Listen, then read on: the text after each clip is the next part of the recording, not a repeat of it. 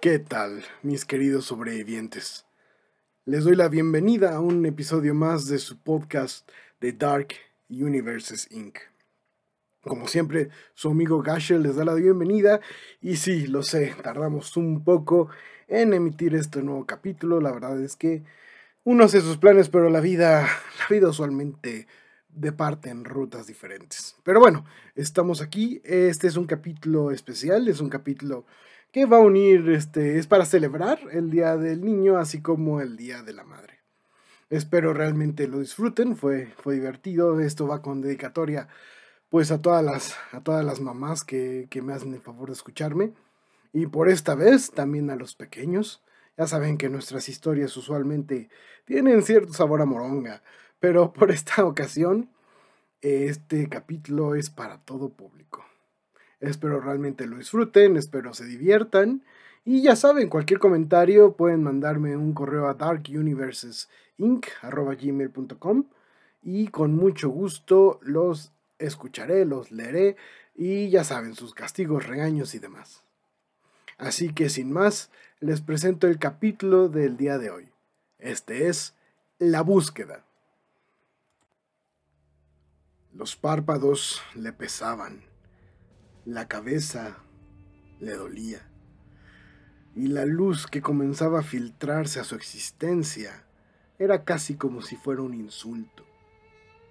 Pero, en medio de todas las cosas que comenzaba a darse cuenta que ignoraba, algo, algo le decía que debía ponerse en movimiento. Así que pues tras unos minutos de esos en los que peleas contra, contra el olvido, contra la noche, contra el sueño, logró abrir los ojos e incorporarse, solo para encontrar un mundo lleno de color. Él estaba en la entrada de lo que parecía ser un valle, pues la, la pradera cetrina se extendía hasta donde su mirada, su mirada terminaba. Los árboles de todas formas, de todos colores, mm, se sacudían gentiles ante el viento, mientras tres soles coronaban el cielo de manera amable. Hubiese el joven admirado aquello por más tiempo, pero en un pequeño camino de tierra se dirigía hacia él algo algo que él desconocía. Aquello eran dos criaturas extrañas. Venían francamente a lo que parecía ser toda velocidad. Eran pues ligeramente más grandes que él pero caminaban a veces en cuatro patas, por momentos en dos. Eran como bestias, portaban ropas coloridas y ostentaban afilados dientes, e incluso blandían espadas oxidadas a sus espaldas. El joven, sin saber qué hacer, solamente atinó a esconderse detrás de, de algunos arbustos cercanos, lo cual permitió que las fieras siguieran su camino. Aunque esto aunque esto fuera un hecho afortunado para él, permitió que las criaturas siguieran de largo y se toparan a alguien más, pues un grito agudo sonó de inmediato. Aquello era notablemente la voz de una mujer, una niña, una dama. Las criaturas definitivamente estaban rodeando a alguien que comenzaba a pedir auxilio. Pero, y a pesar de su temor, aquel joven siguió los pasos de las criaturas y descubrió que estaban por atacar a lo que parecía ser pues una, una linda mujer, pequeña, brillante y con alas. Eso era un hada. Las bestias estaban a punto de devorarla, pero aquello, aquello no sentaba bien para aquel testigo. Entonces lanzó hacia los enemigos un grito. Entonces se acercó y les dio sus mejores golpes, que, a pesar de no hacerle mucho daño, sí los hizo retroceder. Sin embargo, ahora tenía toda y toda plena atención de las bestias sobre él. Entonces los enemigos desenfundaron lo que parecía ser dos largas lanzas, pero éstas emergieron de la nada. Él no lo podía creer. El problema ya era mayúsculo. Entonces uno de los enemigos lo atacó. Él instintivamente levantó su mano izquierda para protegerse y lo más maravilloso del mundo ocurrió. Un escudo dorado se materializó al igual que las lanzas de los enemigos. Logró entonces resistir los embistes, pero se dio cuenta que el segundo de los, de los enemigos lo estaba rodeando, lo estaba acercando, estaba ganándole la espalda, tenía que hacer algo, pero no sabía qué. Entre los golpes del enemigo, la pesadez de su cabeza, todo era sumamente confuso. Pero supuso que si en un escudo apareció en la izquierda, tal vez, y solo tal vez, algo podría aparecer en su mano derecha. Entonces estiró la mano y de hecho algo se metalizó. Lo sintió entre sus dedos. De inmediato atacó a su oponente con aquella arma, lo cual dejó a todos mudos. Pues... Pues había atacado con un pollo. Vivo, aleteando y picoteando. Aquellas criaturas espantosas se vieron entre ellas francamente confundidas. Pero el tiempo el tiempo fue lo suficiente para que una idea más brotara de su cabeza. Así que nuestro improvisado guerrero se lanzó hacia uno de sus rivales golpeándolo con el escudo. Esto provocó que el nefasto retrocediera. Pero no solo eso, el enemigo también soltó su lanza, lo cual aprovechó de inmediato nuestro héroe, tomándola y blandiéndola tan rápido como pudiese. Para cuando abrió los ojos, pues en su heroico esfuerzo los había cerrado. Los enemigos ya estaban huyendo despavoridos, mientras una hermosa y pequeña hada revoloteaba alrededor de él, dando las gracias. La pequeña criatura decía una, una y otra vez gracias, gracias, pero no decía nada más. No contestaba ninguna pregunta decía lo mismo una y otra vez. Francamente no le causaba ningún sentido al joven. Ese mundo, ese lugar era extraño. Pero, al mismo tiempo, por más que hurgaba en su cabeza, no recordaba nada más. Solo, solo sabía que aquel lugar, por maravilloso, colorido que fuera, se sentía, se sentía ajeno. Así que sin más respuestas, siguió su camino con un hada revoloteando y un pollo siguiéndole. Sus pasos pronto le llevaron a las afueras de un pequeño pueblo.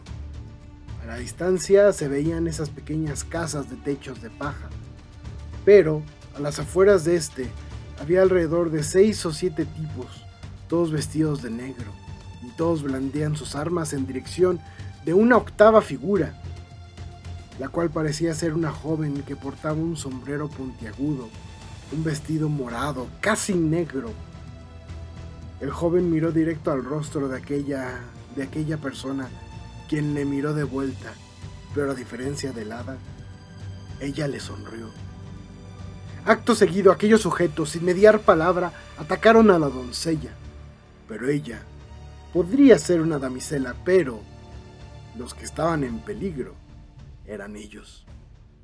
Ella invocó a su mano un báculo largo, parecía estar hecho de piedra negra, brillante, con incrustaciones de piedras preciosas en una punta.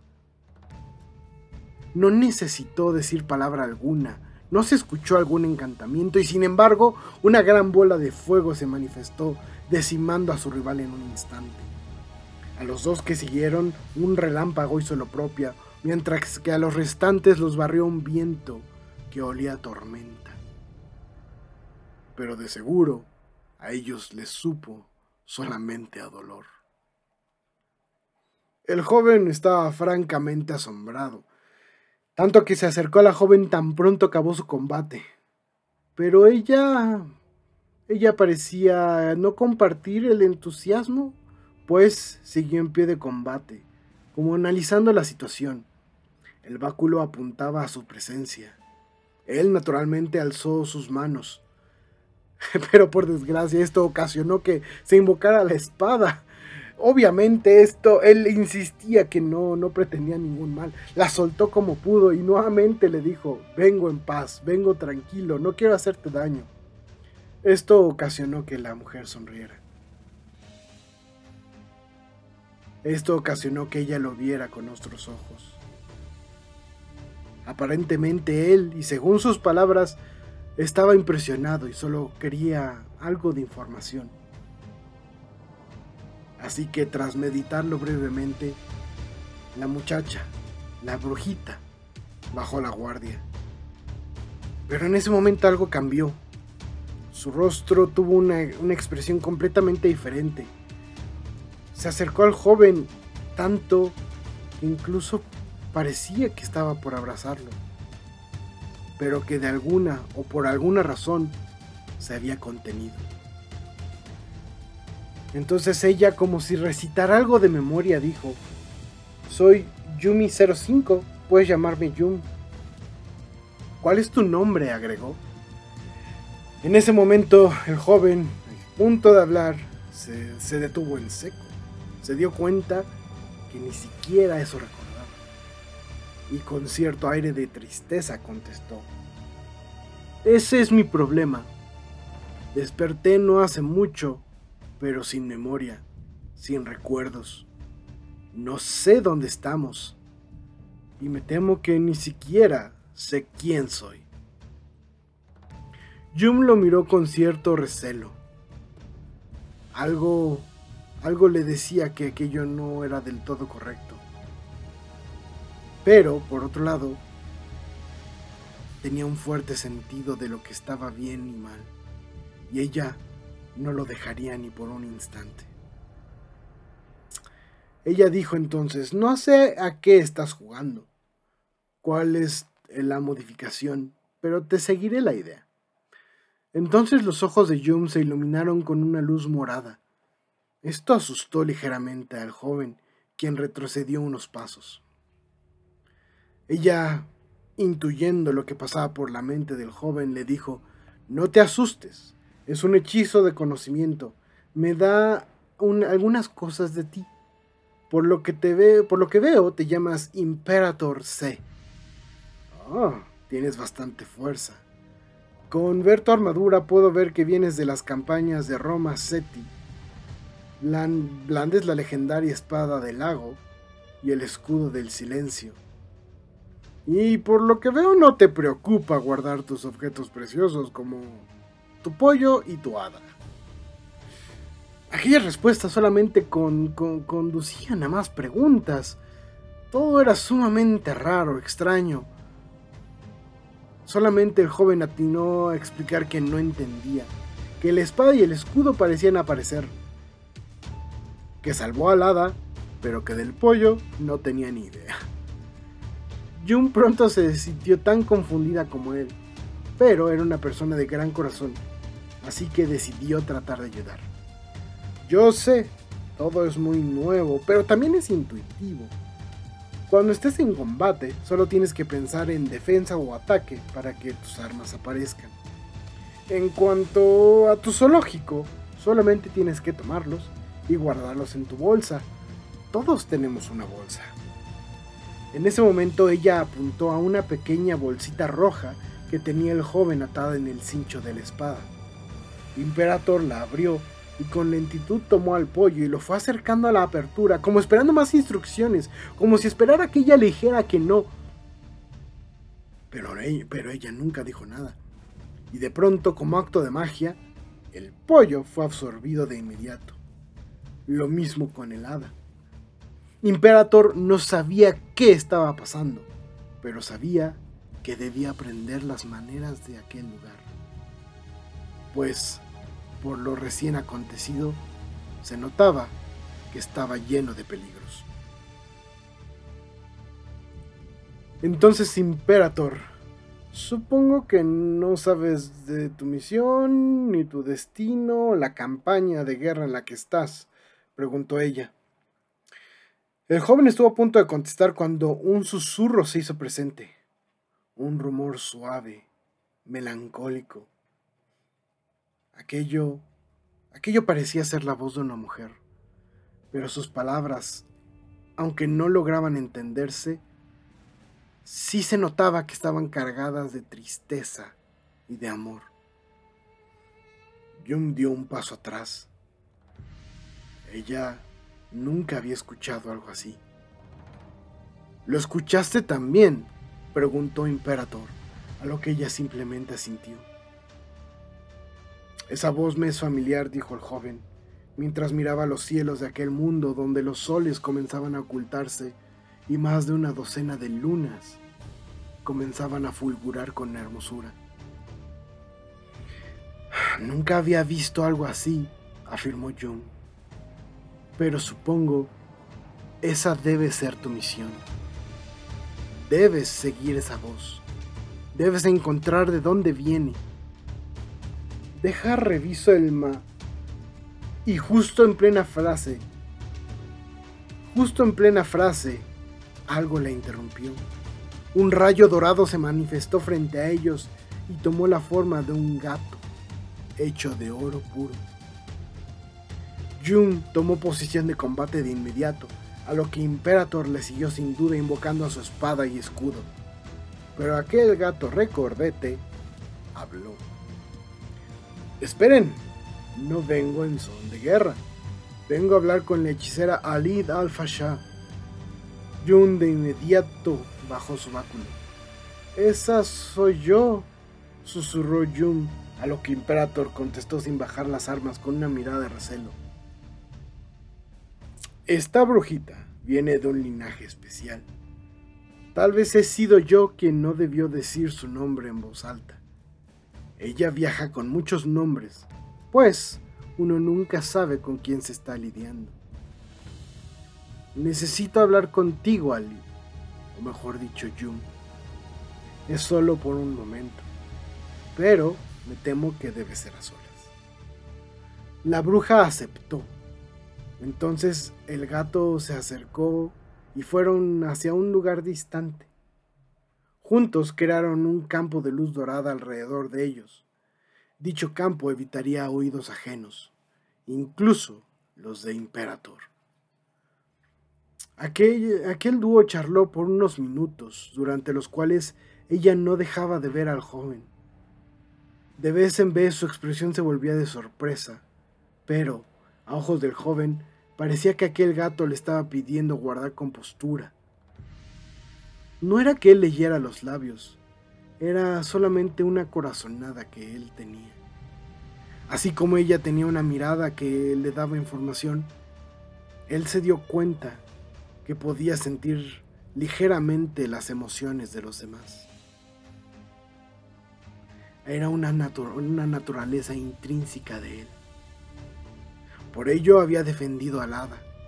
Por ello no había atacado a Jung, pues sabía que había bondad dentro de ellos. Finalmente, tras algunos momentos, el gato se despidió de ambos.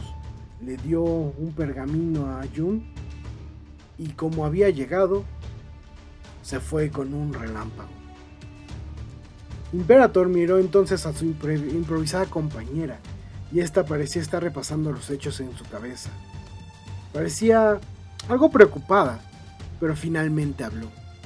Mira, este gato es mensajero desde mi familia. Al parecer, nuestro encuentro no ha sido fortuito. Era, como si ella analizara cada palabra que iba a decir. Pues, pues parecía que temía decir algo equivocado.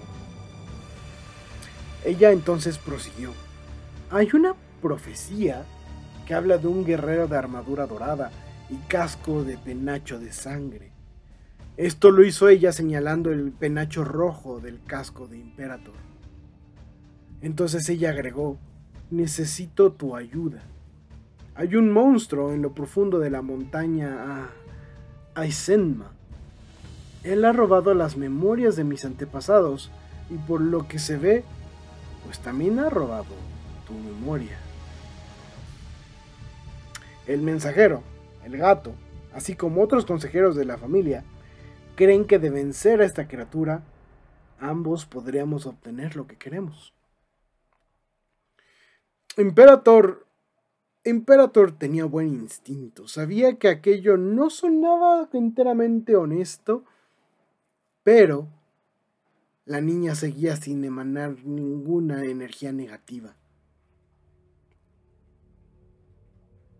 Algo tenía que decidir, algo tenía que hacer. Ella, Jung se dio cuenta de la duda que estaba dentro de su amigo, de su compañero, y simplemente agregó, además de las memorias, el monstruo tiene captiva a una mujer. Por lo que puedo entender, es la portadora de la voz que acabamos de escuchar. Y eso lo cambió todo. Esa combinación de palabras creó un vacío en el pecho del joven. Sus piernas temblaron. Algo dentro de él le decía que debía salvar a la dueña de esa voz, a como diera lugar. Yum entonces abrió el pergamino y se dio cuenta que venían varias cosas escritas. Venía un mapa, venía direcciones, venían instrucciones. Así que lo primero que hicieron fue entrar al pueblo. Aparentemente había una tienda ahí donde podrían surtir de algunas provisiones. Lo usual para una bruja. Pócimas, este, ingredientes, todo lo necesario para el viaje. Ella, después de hacer las compras, le explicó un poco más acerca de cómo pelear y pues algunos tips básicos del aventurero. Imperator entonces preguntó cuán lejos estaba la montaña esta de Aizenma. A lo que Jun contestó que estaba en un lugar sumamente lejano, remoto, que incluso era inaccesible en su mayor parte.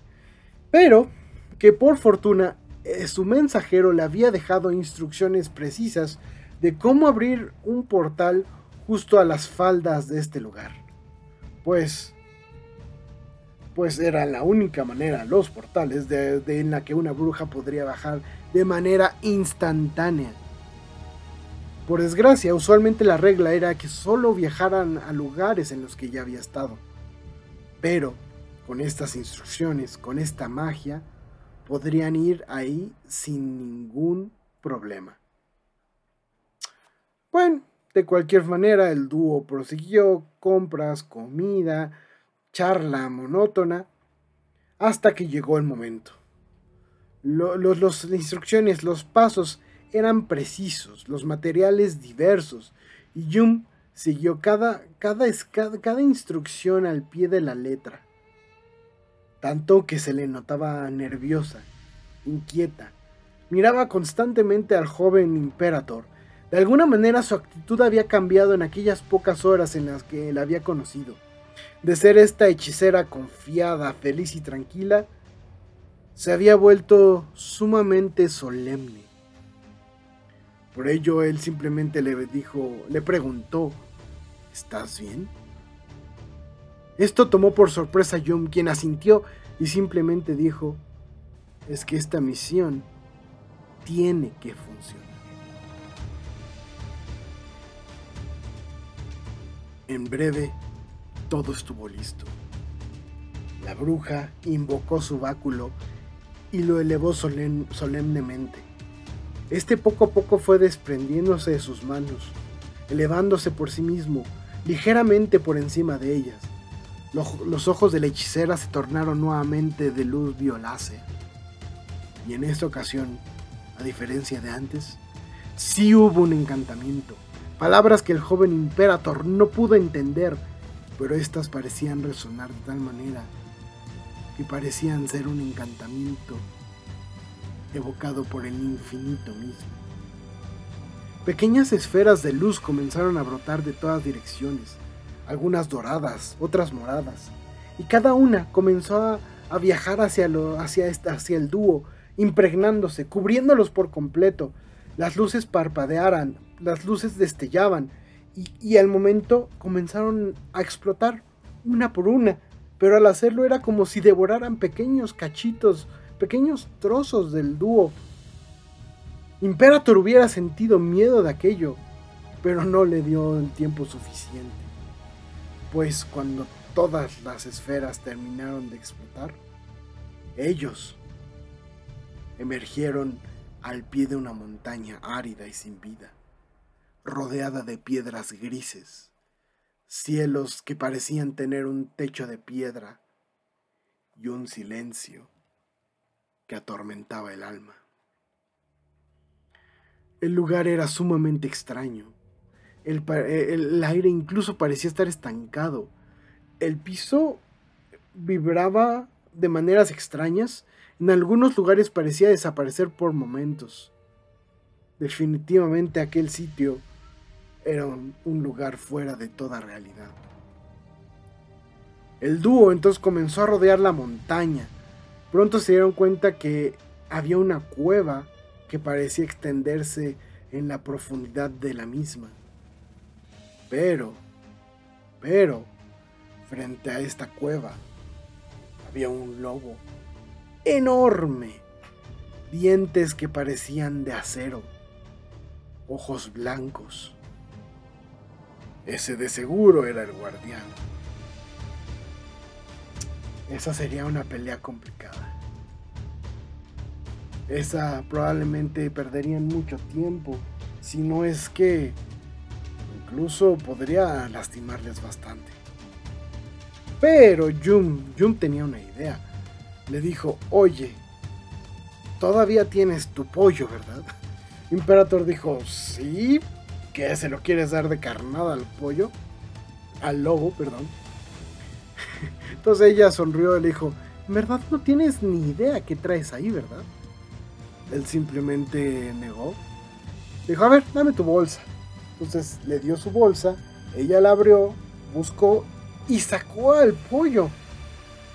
Él, él verdaderamente estaba confundido, no sabía qué estaba pasando aquí. Entonces ella tomó al pollo, tomó al hada, le dijo, ten tu bolsa, mira y aprende. Esto me lo enseñó alguien muy parecido a ti hace un tiempo. Entonces fue corriendo, los levantó uno en cada mano, mientras el lobo la veía, mientras el lobo le mostraba sus dientes. Y ella simplemente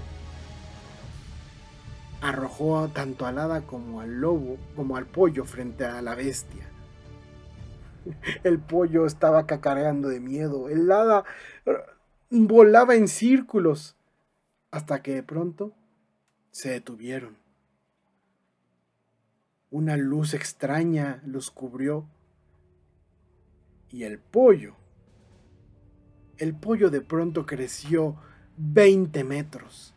Era un pollo dorado, enorme. A lo que Imperator no no, no sabía ni siquiera qué estaba pasando. Y la brujita le explicó. Pues en tu bolsa tenías al legendario pollo de Arimeté. Este pollo es capaz de vencer a cualquiera. Y entonces dicho y hecho vieron cómo el pollo en menos de unos meros segundos se hizo cargo del. Lo malo es que después de esto el pollo estará inactivo por 12 horas, pero ya nos ahorramos al lobo. Imperator no sabía qué decir, solamente le dio las gracias guardó a su pollo, guardó a su hada y se asomó a la caverna, que parecía ser sumamente oscura, profunda. Era como si el mundo dejara de existir, devorado por las sombras de ahí adentro. Pero una vez más Jung tenía la respuesta. Ella comenzó entonces a mover sus manos sobre su pecho como si estuviera formando una esfera de aire. Pero por unos segundos no pasaba nada. Imperator estuvo a punto de decirle que estaba loca. Pero, de pronto, una pequeña luz violácea, débil, comenzó a destellar, a rutilar de manera efímera, delicada en el centro de esta esfera imaginaria. Aquella lucecita parecía que se debatía entre la hora y el olvido, y justo cuando parecía que se iba a apagar, esta, esta destelló con fuerza y explotó convirtiéndose en probablemente lo que eran cientos de, de mariposas de luz morada. Yum parecía gobernarlas con las manos, revolotearon alrededor de ella y a un sutil movimiento de su diestra se metieron, se metieron al túnel de la montaña, iluminándolo todo a su paso. Aquello, aquello le hizo pesar un poco menos el corazón al Imperator. Así que sin más, Ambos aventuraron a lo profundo de la montaña, ella con su báculo en mano, mientras el joven cargaba su escudo y su afamada espada.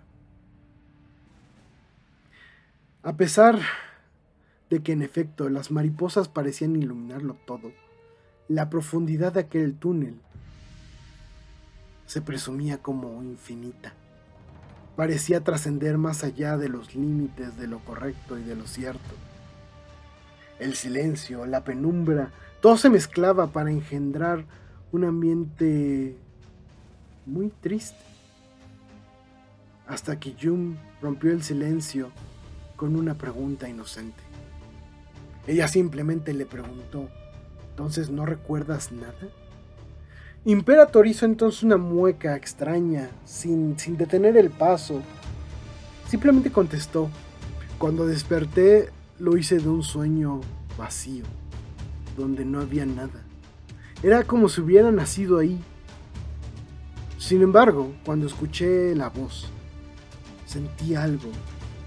No puedo decir que son memorias, no puedo decir que son recuerdos, pero, y debo reconocer esto, al igual que tu rostro. Sí, tal cual. Miró a Yumi y le dijo, igual que tu rostro, algo me hace sentir en el estómago, en el pecho. Por eso sabía que debía venir contigo. Tal vez estoy equivocado, tal vez no sea nada, pero siento que hay algo más de lo que puedo ver. Para la mirada inexperta, el rostro de Jung no cambió en aquel momento. Pero, para el experto, el ojo acostumbrado, aquella frase sacudió por completo a la bruja. Sus ojos arguían de manera silenciosa cristalinas palabras. Su corazón se aceleró y por muy y entonces algo muy parecido a la esperanza latió en el pecho de la joven. Sin embargo, en medio de la penumbra iluminada por mariposas moradas, algo comenzó a rugir. Primero fue sutil, como tanteando el terreno pero el tono fue incrementando, fue haciéndose más fuerte, hasta que de pronto ya era un rugido en forma, con fiereza, con furia.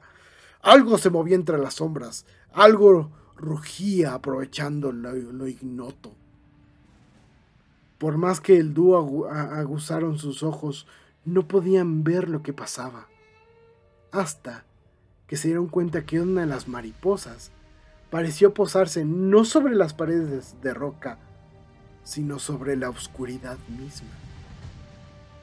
El enemigo estaba hecho de todo eso que la luz había abandonado.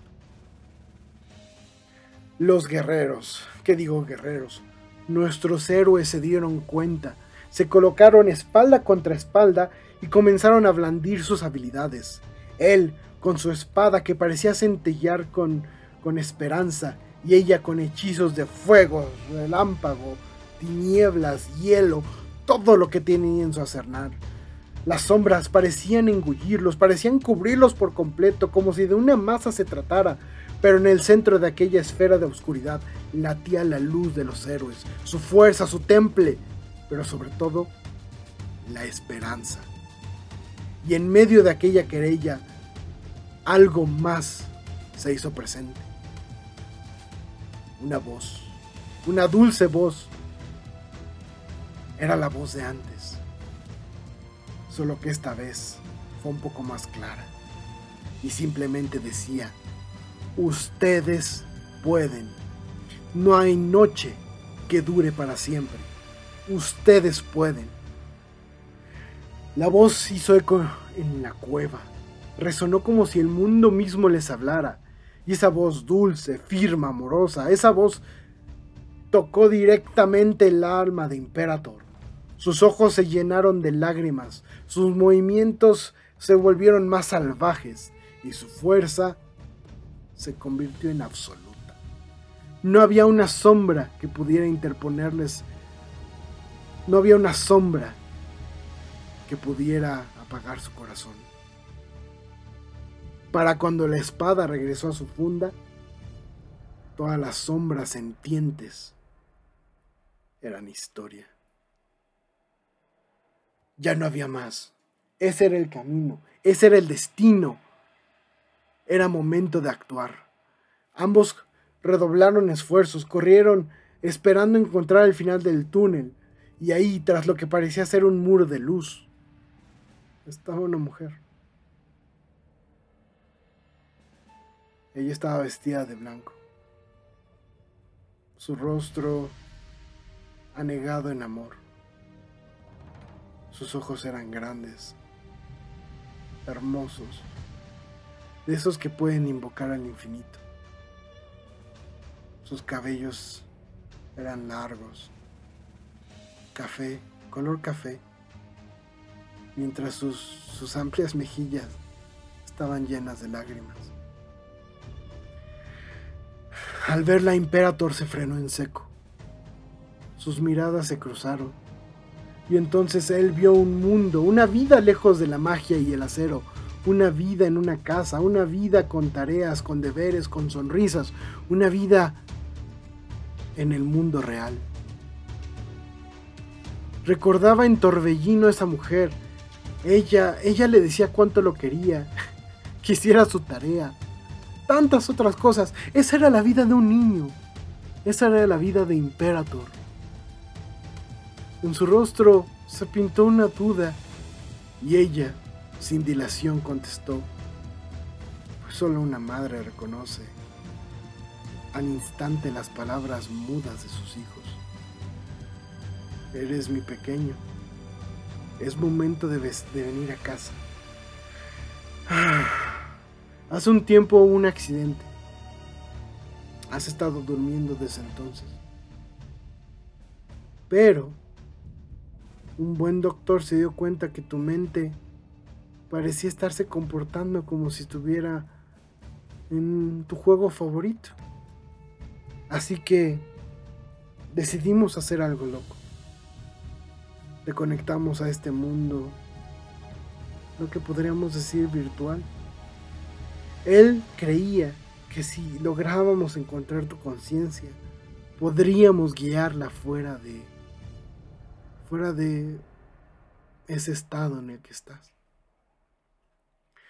Imperator entonces volteó a ver a la bruja, quien ya lloraba sin cuartel. Ella es tu mejor amiga. Siempre ha estado con nosotros desde el accidente y también quiere que regreses a casa.